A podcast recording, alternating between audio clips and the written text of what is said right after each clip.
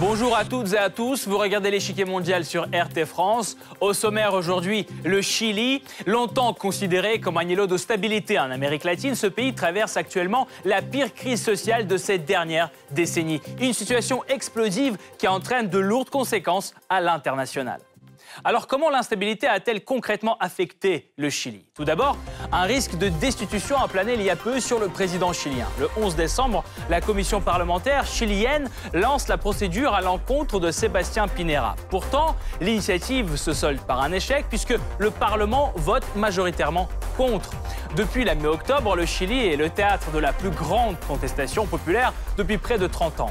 Des milliers de personnes descendent dans la rue pour exiger des changements profonds dans le système économique et politique du pays. La police et l'armée emploient la force pour réprimer la contestation. Face à l'ampleur inédite de ces manifestations, le Chili renonce à accueillir deux sommets internationaux. La situation dans le pays est suivie de très près par l'ONU qui envoie fin octobre une commission sur place. Ses conclusions ont déjà été rendues publiques. La police et l'armée ont fait un usage excessif de la force. Le président chilien Sébastien Pinera promet une enquête indépendante.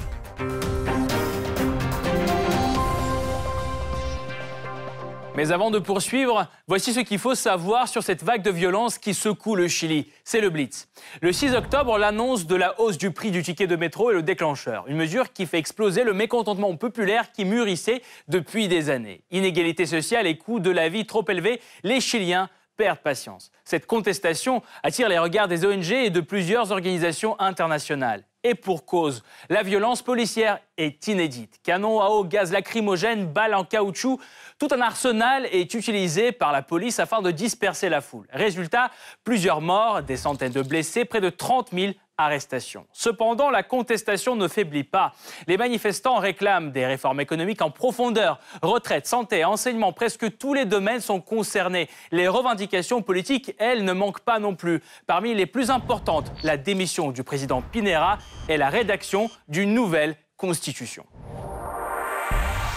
Depuis plus de deux mois, le Chili traverse sa pire crise sociale depuis 30 ans. Des centaines de milliers de personnes protestent contre les inégalités sociales et un coût de vie excessivement Pour calmer les esprits, le gouvernement annonce une série de mesures économiques censées rééquilibrer la situation. Malgré ces propositions, la contestation ne cesse de prendre de l'ampleur. Et la liste des revendications s'allonge. Retraite décente, réduction des prix des médicaments, enseignement et santé abordable et même un changement de constitution. Le face-à-face avec les forces de l'ordre se solde par un bilan lourd. Plus de 20 morts, des centaines de blessés, près de 30 000 personnes arrêtées. L'heure est grave et le Chili est obligé d'annuler deux importants sommets internationaux. Cette décision est soutenue par l'administration Trump qui affiche sa solidarité avec le président chilien. Une position d'exception qui confirme plutôt la règle. En Amérique latine et dans le monde entier, des milliers de personnes affichent leur soutien aux manifestants chiliens. Des ONG tirent la sonnette d'alarme dénonçant les violences policières. L'ONU est forcée d'intervenir. Une représentation spéciale est même envoyée sur place. Quelles sont ses conclusions? Pourquoi la colère des Chiliens ne fait que monter? Enfin, quelle solution de sortie de crise le gouvernement envisage-t-il? Nous avons posé ces questions et d'autres à Nathalie Jamé-Arias, maître de conférence à l'Université Paris-Nanterre, spécialiste de l'histoire du Chili. Madame Nathalie Jamé-Arias, bonjour. Bonjour. Première question. Euh, cette fois-ci, Sébastien Penera échappe à la procédure de destitution. Pensez-vous euh, que finalement, il réussira quand même à finir euh, son mandat présidentiel sans être trop inquiété? Bon, c'est sûr qu'il est difficile de se projeter, bien entendu, pour ce genre de choses, mais je pense qu'il aura de grosses difficultés à finir, alors qu'il a quand même été élu avec 55%, près de 55% des voix il y a un peu plus d'un an. Euh, la mobilisation est constante, elle ne faiblit pas. J'étais au Chili la semaine dernière, j'ai encore vu les manifestations qui ont lieu tous les jours. Tous les jours, il y a des manifestations à Santiago et dans d'autres villes, en particulier dans le nord. Et donc je pense que le... y a une pression de la rue qui est constante, même si les députés, en effet, ont, décidé de ne pas retenir l'accusation euh, contre Pignel. Une pression euh, constante, donc comment voyez-vous la résolution de cette crise?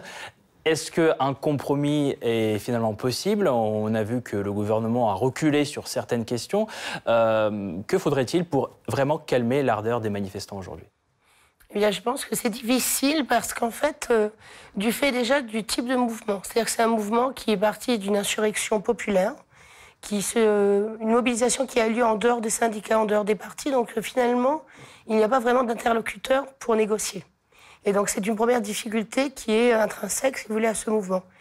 Euh, L'autre difficulté, c'est qu'en fait, euh, eh bien, comme disent les slogans, c'est pas 30 pesos d'augmentation euh, du billet euh, de métro, c'est en fait 30 ans qu'il faudrait revoir avec une demande très forte de changements qui sont des, des, changements au niveau des structures économiques et sociales du pays et non pas finalement les pansements qui ont jusqu'à présent été proposés, des augmentations pour certaines catégories des pensions vieillesse, du salaire minimum.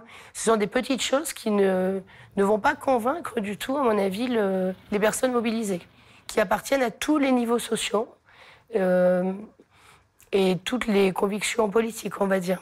Donc je, ne sais pas vraiment comment ils vont pouvoir euh, sortir de cette crise. Je pense tout de même que euh, le fait qu'il y ait eu cette consultation citoyenne sur la nouvelle constitution, ça pourrait être une voie de sortie. C'est-à-dire que le gouvernement, finalement, a quand même accepté euh, l'idée d'une nouvelle constitution pour euh, remplacer celle héritée de Pinochet en 1980. Et donc, euh, cette consultation, eh bien, il y a eu plus de 2 millions de voix. 94% se sont exprimés en faveur du changement. 73% en faveur d'une commission qui serait une commission issue de la société civile et non pas justement du Congrès, sachant toutefois justement que la classe politique au Chili est extrêmement discréditée. Euh, tout parti confondu. Merci beaucoup, Madame Jamé Arias. Nous allons poursuivre notre analyse tout de suite, mais nous vous retrouverons en fin d'émission pour plus de détails sur la question. Merci encore. Merci. Comme son homologue américain, le président chilien a connu ces dernières semaines les affres d'une procédure de destitution. Le 11 décembre, la commission parlementaire chilienne propose en effet de démarrer le processus contre Sébastien Pinera, une initiative qui n'obtient pourtant pas le soutien du Parlement. Avec 79 voix pour et 73 voix contre, la Chambre a jugé que les accusations formulées contre le président de la République manifestaient une incompatibilité avec les normes constitutionnelles. Ainsi, le procès intenté n'est plus valide. De quoi la commission parlementaire accuse-t-elle juste le président? Selon les auteurs de l'initiative, Sébastien Pinera est le principal responsable des violations des droits de l'homme lors des manifestations anti-gouvernementales qui secouent le pays depuis la mi-octobre. Tout commence le 6 octobre lorsque le prix du ticket de métro à Santiago grimpe tout d'un coup. Les Chiliens descendent dans la rue. Le 18 octobre, la contestation pacifique prend un tournant violent. Les manifestants commencent à ériger des barrages et des barricades et bloquent les routes dans l'ensemble du pays. Des stations de métro et des supermarchés sont incendiés. En réponse, la police fait usage de gaz lacrymogène, des balles en caoutchouc sont tirées et les canons à eau utilisés provoquant des scènes de guérilla dans les rues. Depuis lors, la contestation ne cesse de prendre de l'ampleur. Le bilan s'avère lourd, avec 26 morts et 2300 blessés. La majeure partie d'entre eux ont été touchés par des tirs de chevrotine en caoutchouc. Près de 350 personnes sont blessées aux yeux. En tout, quelques 28 000 personnes sont arrêtées par la police. Du côté des forces de l'ordre, au moins 1700 policiers sont blessés. La grogne populaire mûrissait depuis des années, et pour cause, les inégalités flagrantes et un coût de vie excessivement cher. Début octobre, le gouvernement augmente de 10,5% les tarifs d'électricité. Les médicaments restent les plus chers de la région, alors que le système de santé actuel ne couvre que 60% des frais médicaux. Les pensions de retraite sont pour la plupart inférieures au salaire minimum qui est d'environ 400 dollars américains par mois. Par ailleurs, le Chili possède un des systèmes d'enseignement les plus chers de la région. Beaucoup d'étudiants doivent s'endetter pour payer les frais de scolarité allant jusqu'à plusieurs milliers de dollars par an. Et ce alors que la moitié des travailleurs chiliens ne touchent pas plus de 550 dollars par mois. En même temps, le Chili reste le pays le plus inégalitaire de l'OCDE, organisation économique regroupant 36 pays. Entre les mains de seulement 1% des Chiliens, les plus riches se concentrent 26,5% du PIB du pays. Une situation dont les manifestants sont lassés. Pour répondre à ces difficultés, ils avancent des revendications politiques et économiques. Ces dernières comprennent de profondes réformes structurelles du modèle économique ultralibéral. Première d'entre elles, la réforme du système de retraite. L'accès à la santé et à l'enseignement est aussi pour les Chiliens une priorité absolue. Les syndicats, eux, réclament l'augmentation du salaire minimum. Afin d'apaiser les tensions, le gouvernement chilien fait plusieurs concessions aux manifestants. La première arrive le 22 octobre. Le président chilien annonce une hausse de 20% des pensions de retraite les plus basses, une revalorisation du salaire minimum et le gel des tarifs d'électricité.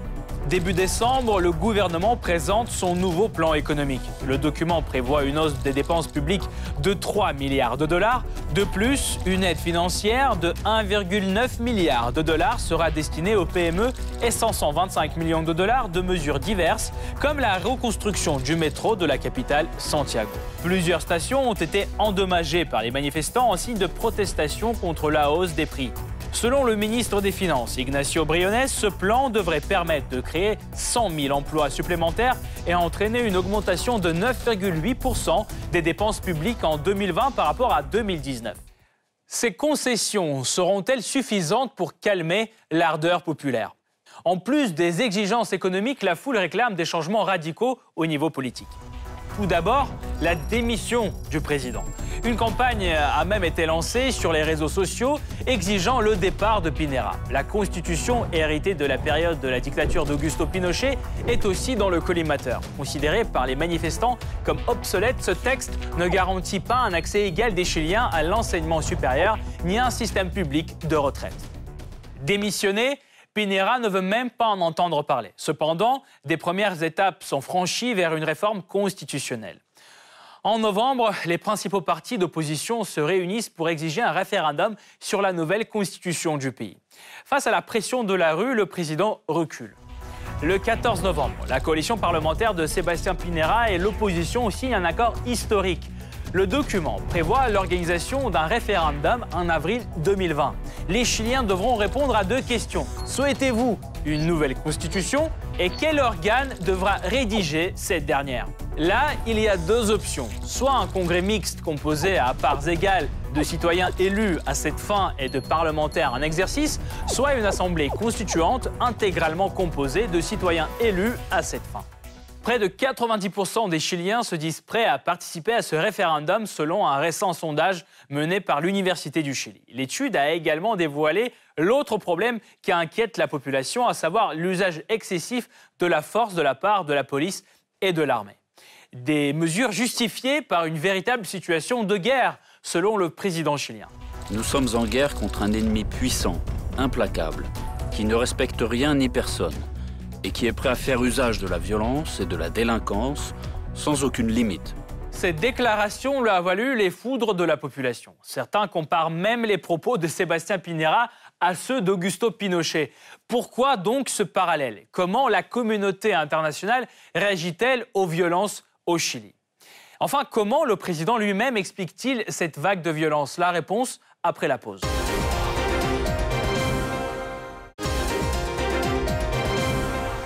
Le Chili traverse sa pire crise sociale en 30 ans. Les manifestants réclament des réformes profondes et dénoncent les violences et les tortures de la part de la police.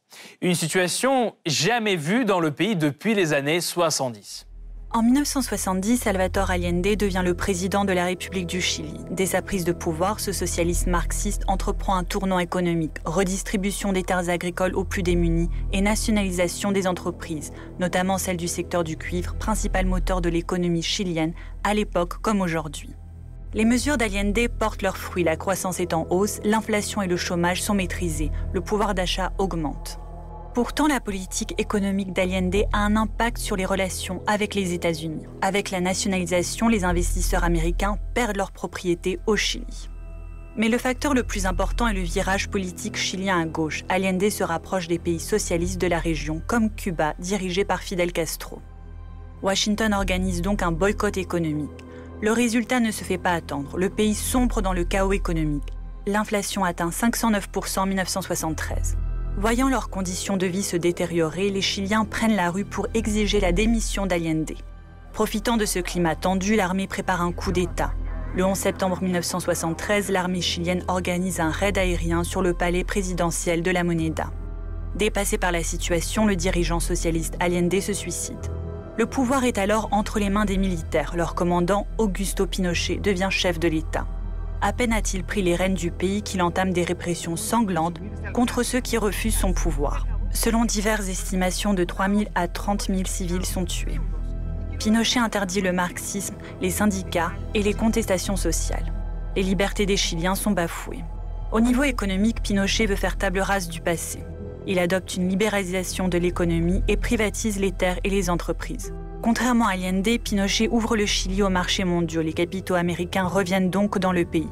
De plus, les droits de douane sont pratiquement supprimés. Les budgets de l'enseignement et de la santé sont réduits. De 1976 à 1980, l'économie chilienne connaît une croissance moyenne de 7% par an.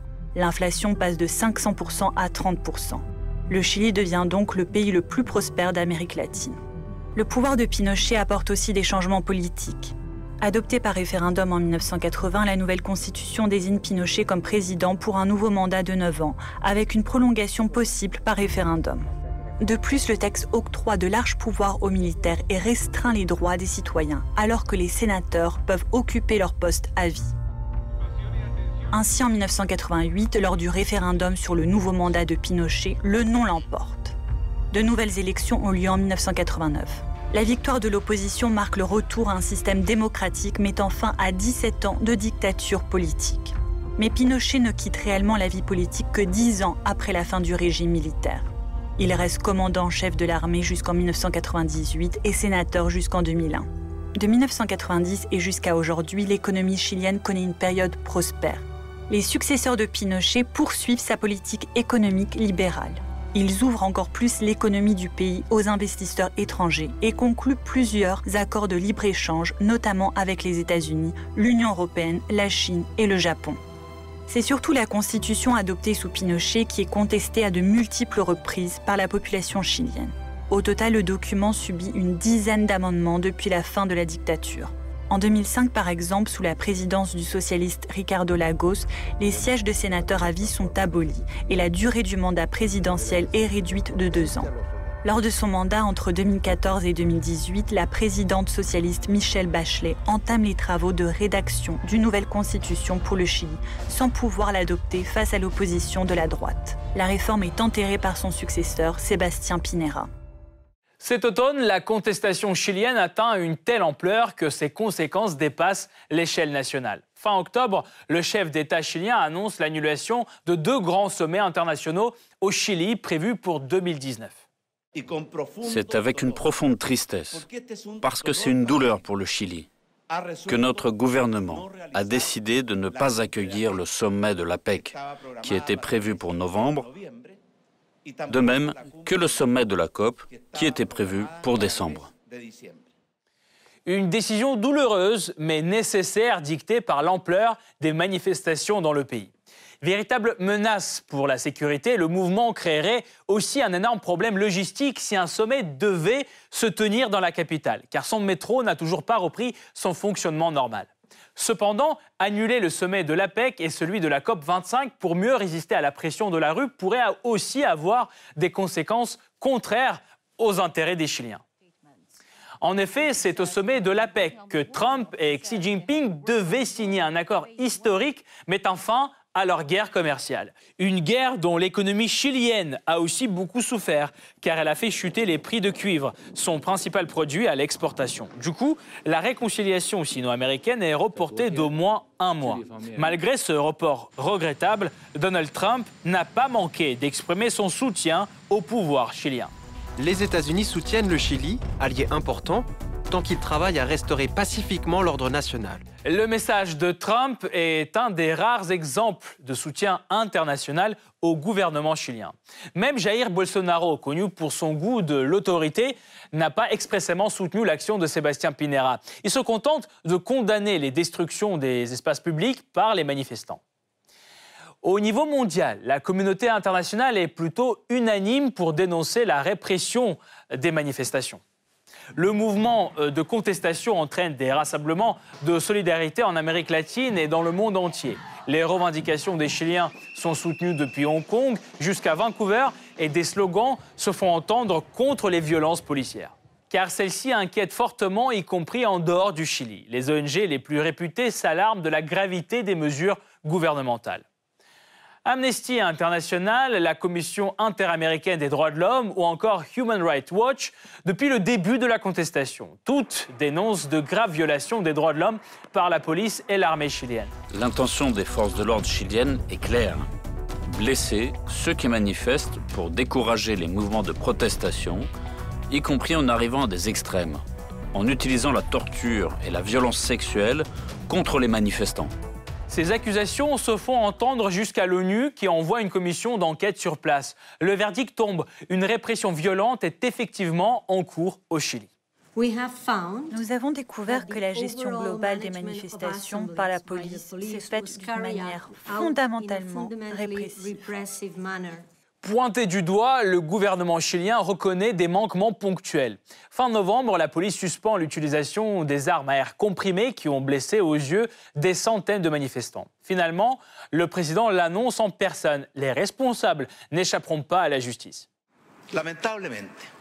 Malgré notre engagement ferme et les précautions prises pour protéger les droits de l'homme, dans certains cas, les procédures n'ont pas été respectés.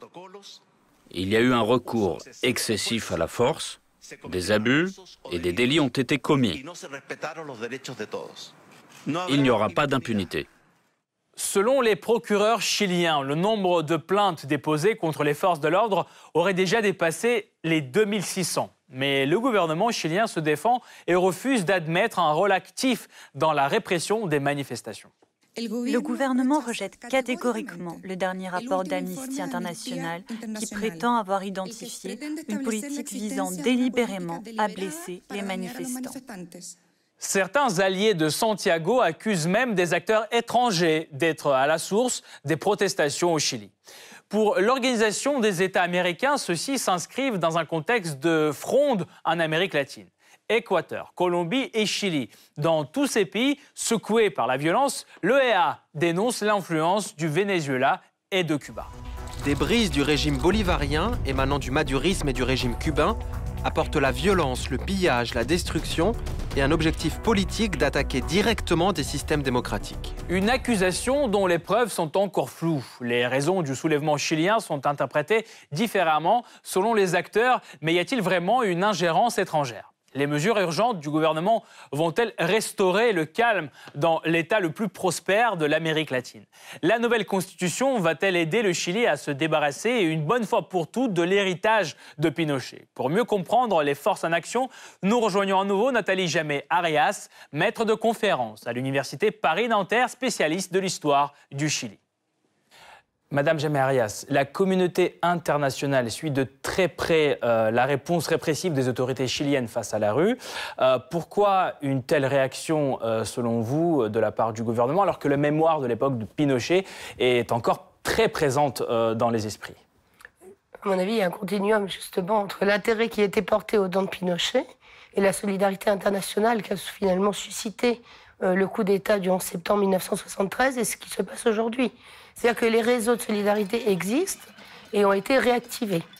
On voit très bien, par exemple, dans les mobilisations qui ont lieu à l'étranger, notamment en France, où il y a beaucoup d'exilés chiliens. Donc il faut penser que les exilés chiliens aussi, dans leurs pays respectifs, euh, alimentent, si vous voulez, cet intérêt et sont extrêmement mobilisés. Et alors il ne s'agit plus forcément de la première génération, mais aussi de leurs enfants, euh, voire même de leurs petits-enfants maintenant. Euh, voilà, donc je pense que c'est par rapport à ça, il y a aussi l'ampleur finalement de la répression qui est hors du commun. Euh, il y a eu un certain nombre de lésions oculaires, plus de 250 lésions oculaires. Euh, il y a énormément de, de, plaintes pour euh, des abus sexuels, pour, pour des, des, Vous pensez que le gouvernement lui-même contrôle la situation? Non, pas du tout. Moi, l'impression que j'ai eue, c'est que le, le, Chili, en fait, n'était plus vraiment contrôlé. Euh, qu'en fait ceux qui contrôlent le Chili sont les grandes entreprises plus que le gouvernement qui finalement n'a plus tellement d'espace pour s'exprimer, si ce n'est visiblement euh, par la répression. Euh, on voit très bien dans l'attitude du président Piñera. alors le, le, pays est en guerre, le Chili est en guerre, il a annoncé cela, même le chef des forces armées finalement a dû sortir pour dire que le Chili n'était pas en guerre, que lui n'était pas en guerre. et puis après, il demande pardon en fait, il, tergiverse et j'ai l'impression qu'il ne les maîtrise plus. Ce hein. sont des déclarations justement pour justifier une, telle réponse euh Oui. Oui, c'est comme par exemple tous les saccages que l'on voit euh, en boucle à la télévision euh, chilienne, sachant qu'il y a une collusion très forte entre les secteurs politiques et les médias au Chili, euh, qui appartiennent au même milieu financier.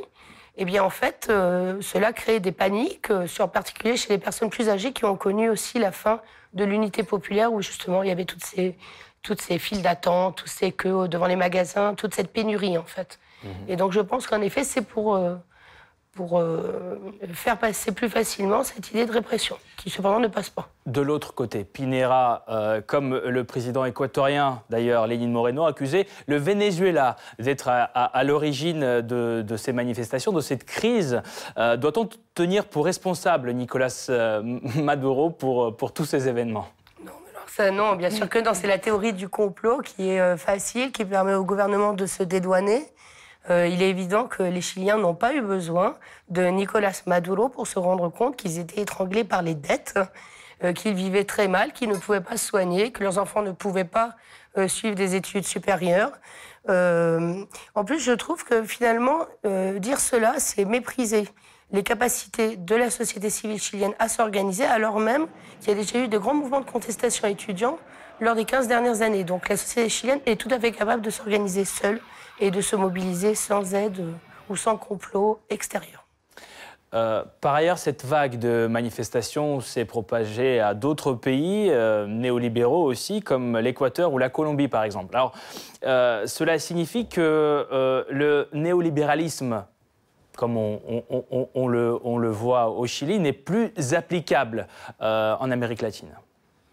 Le Chili est un laboratoire de toute façon. C'est l'école de Chicago. Voilà, ce sont les, étudiants de l'Université catholique du Chili qui ont été s'imprégner de la pensée de Milton Friedman à Chicago, euh, qui ont ensuite appliqué au Chili dans les, niveaux les plus extrêmes, si vous voulez. Donc il n'y a aucun filet. L'État chilien, finalement, n'intervient plus dans tout ce qui est euh, social. Euh, donc oui, je pense qu'en effet, cela montre une inaptitude, en fait, à continuer dans cette voie. Ceci étant, il me semble que les pays d'Amérique latine sont contraints, ils ont des dettes, ils dépendent d'organismes internationaux qui prônent le libéralisme. Et donc, je ne suis pas sûre qu'il y ait d'autres voies possibles, en fait, en dépit des résultats extrêmement fâcheux que l'on peut voir dans tous ces pays. Merci beaucoup euh, Nathalie Jamé-Arias d'avoir participé à cette édition et d'avoir apporté votre éclairage. Je rappelle, vous êtes maître de conférence à l'Université de Paris-Nanterre et spécialiste de l'histoire du Chili. Merci encore. Merci. Merci à vous. Cette partie-là n'est pas encore terminée. La semaine prochaine, une nouvelle partie vous attend avec d'autres pions sur l'échiquier mondial. À bientôt sur RT France.